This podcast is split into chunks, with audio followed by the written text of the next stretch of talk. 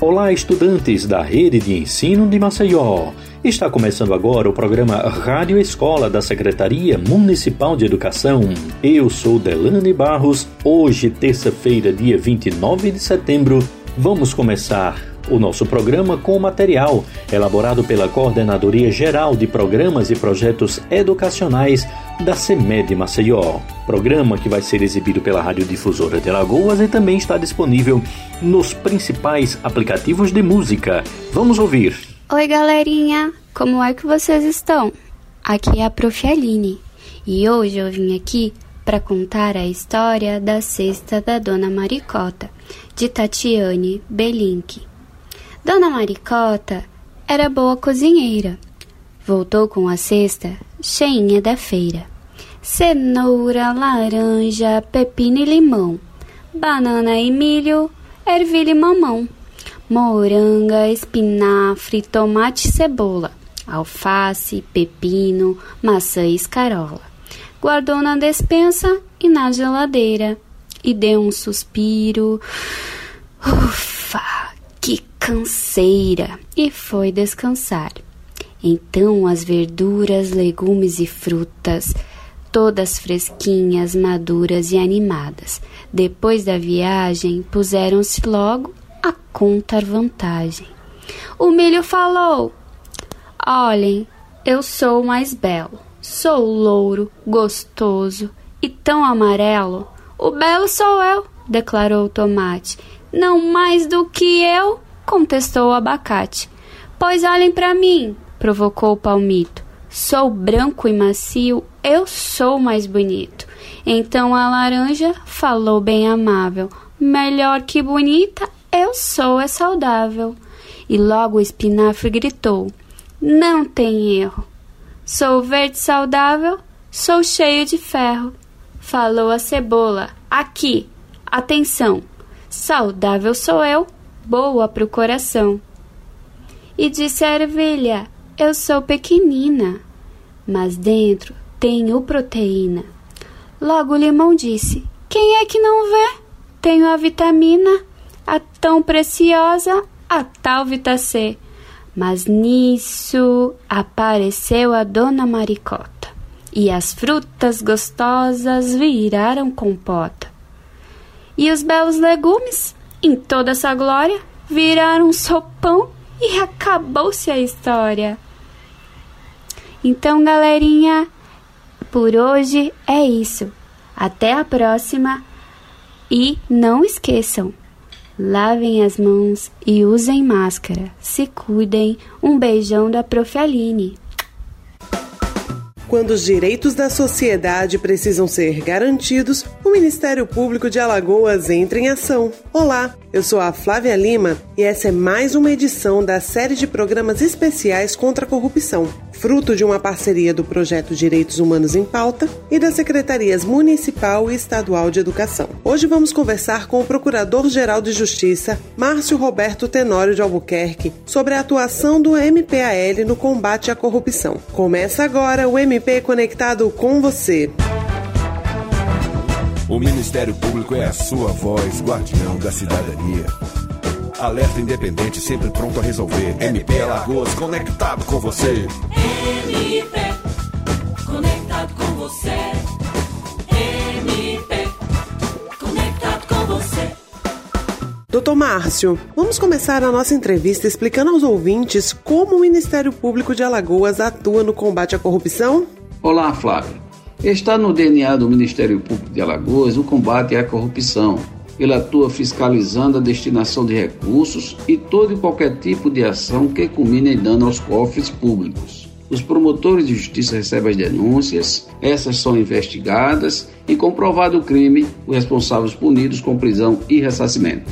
Algumas situações são resolvidas pelo próprio promotor de justiça da cidade, outras são repassadas ao GAECO, que é o antigo GECOC, para as medidas cabíveis. Há casos também em que a atuação cabe aos procuradores de justiça, nos casos de ações originárias junto ao Tribunal de Justiça. Como o cidadão alagoano pode ajudar no combate à corrupção? Esta é uma boa pergunta. O cidadão alagoano pode combater a corrupção fiscalizando os gestores do seu município e procurando o Ministério Público caso detecte alguma irregularidade, mas também não se submetendo à convivência ou aceitar benefícios corriqueiros que desviam sua atenção para a atitude desonesta dos gestores. É preciso que o cidadão entenda que os falsos benefícios podem ser para camuflar o que de errado está ocorrendo. O MPAL criou uma cartilha que tem como objetivo conscientizar crianças e jovens sobre o combate à corrupção, não é mesmo? Sim, o Ministério Público lançou em julho deste ano o projeto Sou do Bem, Digo Não à Corrupção, que foi transformado em cartilha para que seja distribuído nas escolas e, principalmente, os jovens tenham acesso e se familiarizem com tudo que é considerado corrupção, advindo dos atos de improbidade administrativa e também como suas formas de combate. Essa cartilha é disponibilizada gratuitamente? Claro que sim. A cartilha será disponibilizada gratuitamente. Inclusive, isso já está sendo feito de forma digital em nosso site, que é mpal.com, mas será doada às instituições de ensino. Começar a mudança no combate à corrupção por crianças e jovens é essencial para construirmos uma sociedade mais justa e ética? Sem dúvida, Fábio. A partir do momento que ofertarmos aos jovens uma ferramenta para que exerça sua cidadania e eles tenham conhecimento do seu poder de atuação em defesa dos seus direitos, o futuro certamente será diferente. É preciso que plantemos a semente cedo para colhermos bons frutos em tempo. Como o cidadão pode denunciar crimes de corrupção ao MP? O cidadão pode procurar o Ministério Público em sua cidade, através do promotor de justiça, e relatar o que tem para fundamentar uma investigação, ou no caso de não querer se apresentar, fazê-la anonimamente. Em Maceió, por exemplo, pode ser protocolada a denúncia em nossa sede, no bairro do Poço, ou também pode procurar o GAECO, que é o antigo GECOC mas também pode fazer uma denúncia acessando a nossa ouvidoria pelo e-mail que é ouvidoria@mpal.mp.br ou baixando o aplicativo da ouvidoria MPAL, tanto no sistema Android quanto no app A História. No ato da denúncia é necessário anexar provas Caso o cidadão não as tenha, o que é feito? Toda e qualquer denúncia deve estar embasada em informações suficientes para que o promotor de justiça ou procurador de justiça comece a agir, mesmo que sejam supostas provas. É necessário que existam para respaldar as ações. Agradeço a entrevista e, para finalizar, gostaria que o senhor deixasse um recado para os nossos ouvintes. Quero aproveitar a oportunidade e o espaço para dizer aos nossos ouvintes que eles têm o poder de transformar suas realidades, fiscalizando os recursos públicos e denunciando o que acham ilícito. Quando isto efetivamente ocorrer, teremos educação, saúde e assistência social garantidas e com qualidade. Reafirmar o compromisso do Ministério Público no combate diuturno à corrupção. Parabenizar os promotores Estela Valéria Cavalcante, e Jamil Gonçalves Barbosa, coordenadores do projeto Sou do Bem, Digo Não à Corrupção, e dizer que o Ministério Público de Alagoas, com essa cartilha, oferta respeito ao cidadão alagoano.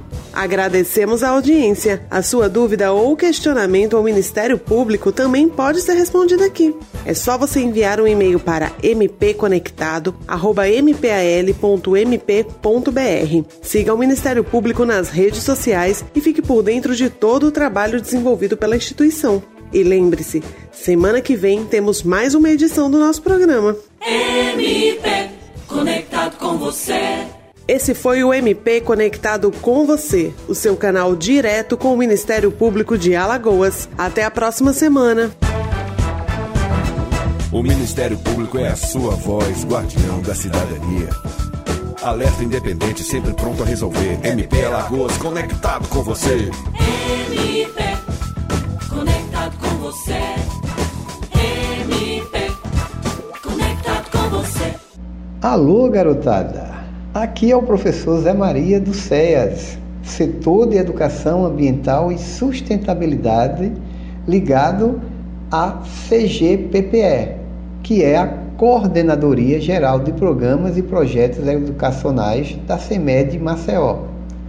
Eu e nossa equipe estamos mandando um abraço bem carinhoso a todos vocês, estudantes da rede CEMED Maceió colegas docentes, familiares e a todos os ouvintes da Rádio Difusora. Desde já aproveitamos e agradecemos a oportunidade. Hoje vamos falar um pouquinho sobre hortas em casa. Você já plantou alguma hortaliça em sua casa? Nunca pensou nisso? Não tem espaço? Então vamos conversar um pouco sobre tudo isso. Nesse momento de pandemia, sabemos que o ideal é o isolamento e o distanciamento social, mas nada impede que a interação com a natureza ocorra dentro da própria casa. Concorda? Criar uma mini horta é uma opção de atividade super legal, que pode ser feita tanto no quintal, dentro de casa ou em um apartamento. Para isso, é necessário colocar algumas coisas à disposição das plantas. Vamos aprender então? 1. Um, procure um local onde a planta possa receber a luz do sol pelo menos de 4 a 8 horas diárias, dependendo de quais plantas você vai utilizar. Segundo, a planta necessita de solo, por isso, em qualquer vaso ou lata com uma profundidade de 15 a 20 centímetros, coloque terra preta ou terra de jardim, um pouco de areia de construção, não muito, e um pouco de barro. Pronto! a terra está pronta para receber as mudas ou as sementes. Antes, faça uns furinhos na parte de baixo dos vasos para que não acumule água e prejudique as raízes das plantas. Cuidado com o acúmulo dessa água para não atrair também as fêmeas do mosquito transmissor da dengue. Terceiro, a água é muito importante para as plantas porque participa da fotossíntese. Esse processo inicia todos os outros processos que as plantas precisam para crescer, produzir folhas, frutos e raízes. E todas essas partes a gente usa em nossa alimentação. Por isso, fique de olho para não faltar água para a planta. É preciso conhecer sobre cada hortaliça que vai plantar mas isso não é problema. Pergunta a seus pais, seus avós ou qualquer outro adulto que possa orientá-lo. Mas você também pode pesquisar em livros, jornais, revista e na internet. Então, mãos à obra.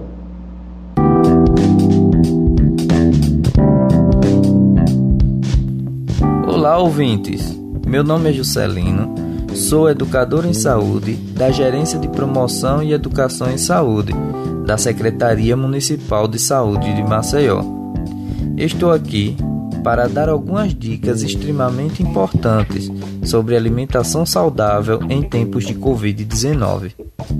Você sabia que não existe um alimento ou nutriente milagroso que evite ou trate o coronavírus? Isso mesmo. Por outro lado, o consumo equilibrado dos alimentos é fundamental para a nossa saúde, ajudando a enfrentar certas infecções e inflamações. Nesse caso, consuma alimentos in natura ou minimamente processados, pois são essenciais para a manutenção da saúde e prevenção de muitas doenças. Reduza o consumo dos alimentos processados. O excesso deles influencia no surgimento e agravamento de algumas doenças, que são fatores de risco para o coronavírus. Lembre-se, os alimentos ultraprocessados possuem grandes quantidades de sal, açúcar, gorduras, conservantes e aromatizantes que fazem mal à saúde. E não esqueça, a ingestão de água é importante para a hidratação. Esteja sempre pronto, afinal, se a alimentação é adequada, você estará forte e saudável. Olá, garotada, tudo bem com vocês? Eu sou a professora Célia Viana, trabalho na SEMED, que é a Secretaria Municipal de Educação no setor de educação ambiental e sustentabilidade, que é ligada à Coordenadoria Geral de Programas e Projetos Educacional, que é a CGPPE. E hoje eu vou falar com vocês sobre um assunto bem conhecido e discutido atualmente, que é o novo coronavírus. Algumas pessoas podem pensar: ah, esse assunto eu já conheço, já ouço, ouço tanto falar, vejo em jornais, em, em reportagens. Não, não conhece. Ninguém conhece tudo. Até os cientistas, médicos e pesquisadores ainda estão conhecendo essa doença. Então, nós vamos aprender um pouquinho a mais, alguns esclarecimentos sobre essa doença que está devastando aí o mundo inteiro, está se alastrando pelo mundo inteiro e chegou até a nossa a nossa cidade, o nosso estado, o nosso Brasil, muita gente contaminada, muita gente já morreu e a gente precisa tomar muito cuidado. Então, a maioria das pessoas hoje, a maioria de nós, que eu estou incluída, está vivendo no isolamento social. Ou seja, nós estamos em casa. Nós só devemos sair de casa quando for estritamente necessário. Por quê? Porque ficar em casa é a melhor forma de se evitar o contágio pelo coronavírus. Algumas pessoas, infelizmente, não podem ficar em casa porque trabalham em serviços essenciais, como os da área de saúde, da segurança, os que trabalham na companhia de energia, companhia de água, nas farmácias, nos supermercados, nas padarias, que fazem serviço de limpeza em hospitais. Então, praticamente o mundo parou por causa dessa doença. Então, fecharam quase tudo. Primeira coisa que fechou foram as escolas, porque a escola é um lugar onde tem muita gente e seria o lugar onde ia haver o maior índice de contágio. Então foi a primeira que fechou. E tudo que aqui, todos as, as, os comércios, é, os ambientes onde se aglomeram pessoas foram fechados. Fecharam shoppings, fecharam o comércio e fecharam até quase foi fechado rodoviários, aeroporto, foi fechado muitas, muitas viagens canceladas, viagens internacionais principalmente foram canceladas. Então, até aeroportos e rodoviárias praticamente foram fechadas. Ainda não está funcionando normal, porque o índice ainda está muito alto. Então, que vírus é esse? Então, o vírus é da, é, vem de uma família dos coronavírus, que já existe há muito tempo, só que era só em animais. E aí houve o contágio para os seres humanos.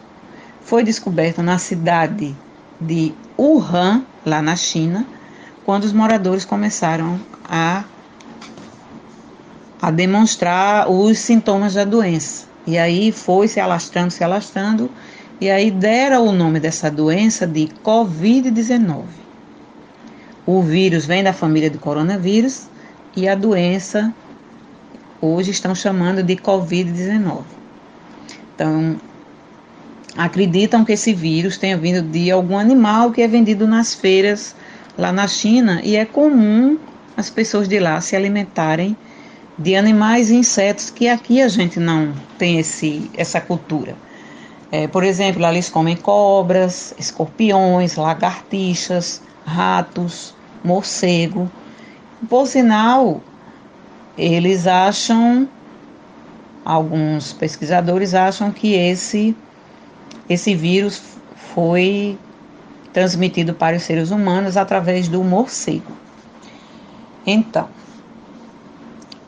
essa doença pode ter sintomas leves, na maioria das pessoas dizem que 70 a 80% vão ter o Covid com sintomas leves. E outras pessoas não vão nem sentir nada. Não, sente, não sente nada, nada, nada. Então essas pessoas são os assintomáticos. Eles vão ter, vão ser contaminados, ser portador do vírus, mas não sentem nada. Então, esses são os assintomáticos. Outros vão ter sintomas leves e outros vai ter sintomas mais graves. Os mais idosos é que vão ter os sintomas mais graves, porque geralmente já tem outras doenças anteriores. Uns têm problemas cardíacos, outros têm problemas de diabetes, ou hipertensão, que é pressão alta, ou obesidade, ou asma. Então, essas pessoas têm um risco maior de morte. Por isso que a gente tem que ter muito cuidado, porque eles podem ser contaminados por uma pessoa mais jovem. Isso não quer dizer que um jovem também não já tenha morrido. Já houve morte de várias idades. Pode se dar o caso grave em qualquer idade, por isso que todo mundo tem que ter muito cuidado. Quais são os sintomas mais leves? Febre, tosse seca, um tipo um pigarro na garganta. Tipo assim, aquele pigarro assim. Mas não sente dor, só aquela tosse seca. Um cansaço leve e perda do olfato e paladar, quer dizer, não sente cheiro e nem gosto, não sente sabor de comida nenhuma. Se chama anosmia. E os sintomas já médios, já partindo para o grave, sente muitas dores no corpo, muita dor na garganta, muitas dores na cabeça. Alguns sentem diarreia, outros conjuntivite, outros sentem até é, perda da fala ou perda de movimento. Esses são os casos mais graves que dá geralmente em idosos. Então, vamos ter muito cuidado e evitar contaminação. Se sair de casa, saia de máscara. E tenha muito cuidado com a máscara, todo cuidado de higienização. Se tocar em alguma coisa, use álcool em gel. E em casa, lave as mãos com água e sabão. Toda higienização possível é importante ser feita. Tá certo? Tudo de bom para vocês e até a próxima aula. Parabéns aos alunos da Rede de Ensino de Maceió que acompanharam este material elaborado pela Coordenadoria Geral de Programas e Projetos Educacionais da CEMED Maceió.